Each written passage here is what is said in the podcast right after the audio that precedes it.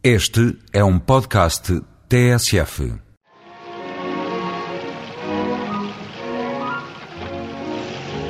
Esta música dá título a um filme de 1951, Singing in the Rain, Serenata à Chuva. Uma imagem inesquecível de Gene Kelly a dançar de guarda-chuva na mão, a divertir-se na rua numa cena de sapateado, encharcado de água até ao pescoço, parando apenas quando dá de caras com um polícia. Não acredito que nunca tenha visto, pelo menos uma vez, esta cena memorável na televisão ou no cinema. I'm singing in the rain, just singing in the rain. What a glorious feeling, I'm happy again. Agora, se lhe perguntar do que trata o filme, aí é que possivelmente já lhe baralha a memória. É uma comédia musical que tem como base do argumento situações caricatas na época em que o cinema fazia a transição do mudo para o sonoro. Finais da década de 20 do século passado, quando se realizou Singing in the Rain, passavam já 25 anos desde o aparecimento sonoro, o que tinha sido uma transição muito custosa para atores e técnicos devido à inadaptabilidade dessa inovação relativamente ao velho sistema de Hollywood.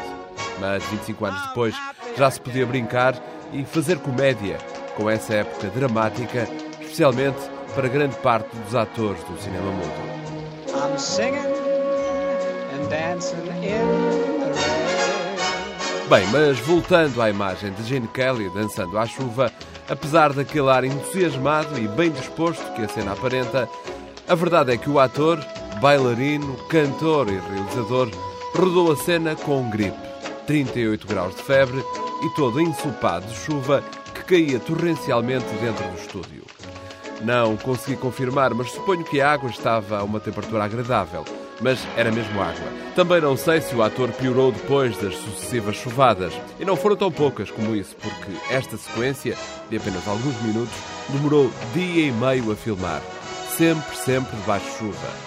Lembro que Gene Kelly assinou também a realização do filme, juntamente com Stanley Donen. All you gotta do is dance around Lena and teach her how to take a bow. All right, we'll go to RF and spring it on him in the morning. Don, you're a genius. A ideia para a fita, ao contrário do que aconteceu com muitos musicais da época, não surgiu da adaptação de um espetáculo da Broadway. Foi um produtor da MGM, Arthur Fred, que tinha carta branca dos estúdios para fazer o filme que quisesse, depois de ter assinado êxitos anteriores como Um Americano em Paris ou Um Dia em Nova York, entre outros grandes musicais. Ele limitou-se a juntar uma série de canções que já andavam escritas e pediu aos argumentistas que se baseassem em várias histórias que se contavam em Hollywood, situações anedóticas que realmente aconteceram no tempo da transição do mudo para o sonoro. Tudo bem interligado resultou no argumento deste filme. Good morning, good morning. It's great to stay up late. Good morning, good morning to Well, you. convincing? Enchanting. What? Good morning. A atriz Debbie Reynolds tinha apenas 20 anos quando filmou Singing in the Rain. Toda a vida, ela disse que foi um dos filmes mais difíceis que rodou devido à dificuldade das coreografias. Chegava ao final da semana de trabalho com feridas nos pés de tanto dançar, filmar e repetir. O filme Serenata à Chuva é ainda hoje uma das fitas mais rentáveis do cinema.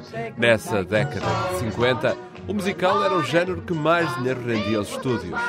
As maiores e mais populares estrelas, e claro, as mais bem pagas, eram as que cantavam e dançavam no grande ecrã, com as cores carregadas dos cenários e do Technicolor. Good morning to you. Com a passagem para os anos 60, o musical foi perdendo em popularidade e também em criatividade. Mas os bons musicais, esses, são eternos.